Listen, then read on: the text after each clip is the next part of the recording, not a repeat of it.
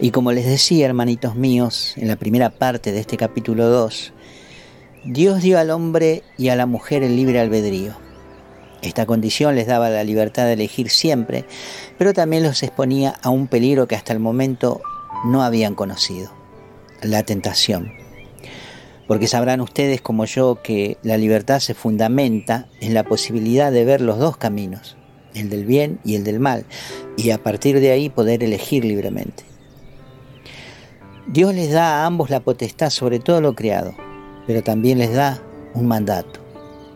El Génesis en el capítulo 3 dice, la serpiente era el más astuto de todos los animales del campo que Yahvé Dios había hecho.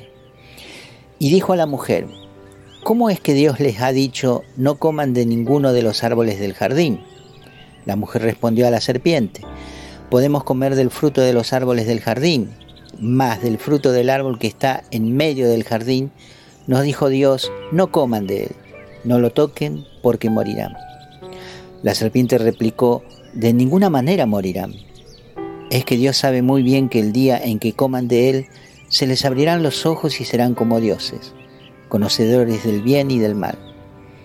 Y como vio la mujer que el árbol era bueno para comer, apetecible a la vista y excelente para lograr sabiduría, tomó de su fruto y comió, y dio también a su marido, que igualmente comió.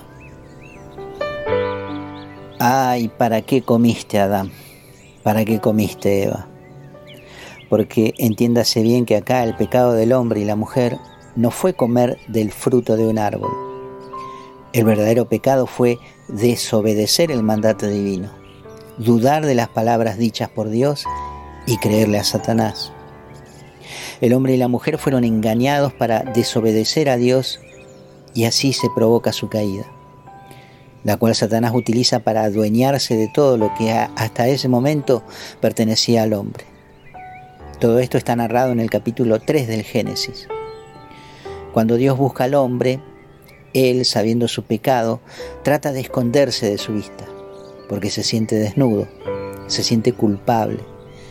Ambos se sentían avergonzados por lo que había sucedido. Habían perdido la cercanía con Dios al desobedecer, porque el pecado aleja al hombre de Dios. Y como Dios es justo, no puede pasar por alto esta desobediencia, sino que teniendo al diablo que había también desobedecido y fue castigado con la expulsión del cielo, Aquí se manifiesta la condición diabólica de Satanás como acusador. Porque si bien esto no está escrito en los textos, podemos deducir inteligentemente que el diablo acusa al hombre de desobedecer el mandato divino y así como él fue castigado, el hombre también debe ser castigado. Solamente que la gran diferencia es que el hombre y la mujer fueron tentados y engañados por él. Y a Satanás nadie lo tentó. Él cayó por su propio orgullo y vanidad. Por eso Dios se ve obligado por su justicia, no por Satanás, a castigar al hombre y a la mujer expulsándolos del Edén y dándoles a conocer las consecuencias de sus actos. Toda la fragilidad humana, la tendencia al mal, las enfermedades y todos los males consecuentes de esto. Aquí nace lo que la fe llama el pecado original que es el pecado cometido por nuestros primeros padres Adán y Eva. Por consecuencia de esta desobediencia, toda la raza humana descendiente nace con este pecado, esta tendencia o inclinación hacia el mal. Pero para esto está el bautismo, el primer sacramento de iniciación que la Iglesia da y que nos lava de este pecado original. Como el pecado nos alejó de la presencia de Dios, el bautismo nos vuelve a Él lava este pecado y nos hace hijos de Dios. A partir del bautismo Dios nos adopta como hijos y nos quita de la potestad de Satanás, pero no nos liberta. Para eso se necesita algo más que el bautismo. Es algo que Dios revela ya en las primeras hojas de la historia y está escrito en el Génesis, en el capítulo 3, versículo 15, cuando le dice a la serpiente, enemistad pondré entre ti y la mujer y entre tu linaje y su linaje. Él te pisará la cabeza mientras acechas tú su calcañar, o sea, su talón. Como Satanás después de esto se apropia del mundo tomando el lugar del hombre y sometiendo a toda su descendencia bajo su dominio, ya en este comienzo Dios le hace saber a la serpiente que su reinado no va a ser eterno, que de la propia mujer vendrá un linaje, una estirpe, una descendencia que se le opondrá y le aplastará la cabeza, aunque él le acechará en el talón. Esa descendencia o linaje es nada menos que Jesucristo, el cual se opondrá a Satanás y le quitará definitivamente su potestad sobre la raza humana. El evangelista Lucas nos dice en el libro de su autoría, Hechos de los Apóstoles, que Jesús pasó haciendo el bien y curando a todos los oprimidos por el diablo. Porque la acción de Satanás no es juego, ni cosa a la que debamos subestimar. Él oprime al ser humano de tal forma que provoca grandes males, desde enfermedades hasta ataduras espirituales de todo tipo. Es un enemigo fuerte y falto absoluto de piedad. Satanás quiere la muerte del hombre, porque nunca estuvo de acuerdo en su creación y su posición soberana en la tierra. Digamos que la principal razón de Satanás para rebelarse contra Dios es que el Todopoderoso crea al hombre a su imagen y semejanza y sopla sobre él su espíritu, cosa que no hizo al crear a la corte angélica, ni sobre ninguna otra criatura. Y no solo eso, puso a todos los ángeles a su servicio, lo que provocó el grito de Lucifer en los cielos, yo no voy a servir.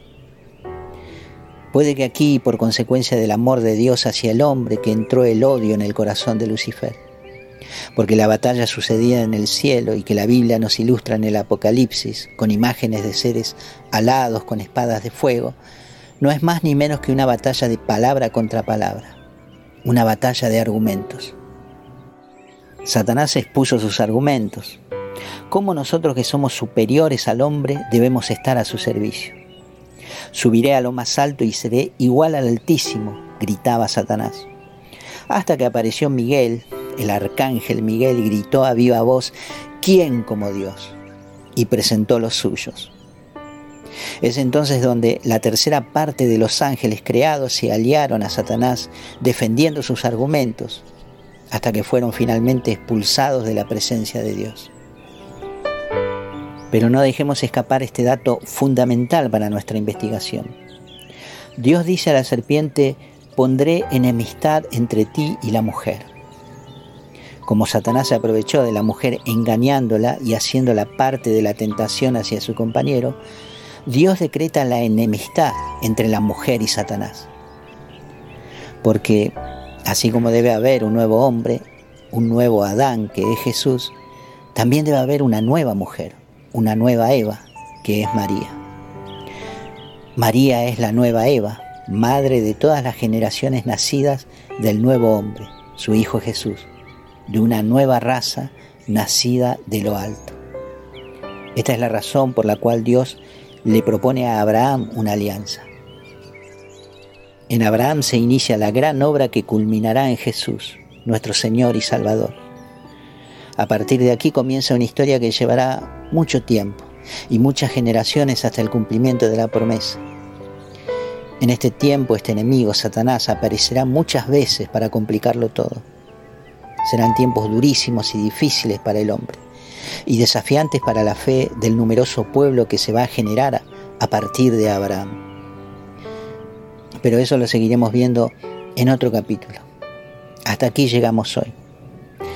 Hermanitos, que no decaiga vuestra fe y sigan acompañándome a armar esta historia. Si Dios quiere, nos veremos o nos encontraremos pronto. Los abrazo en el amor de Jesús. Amén.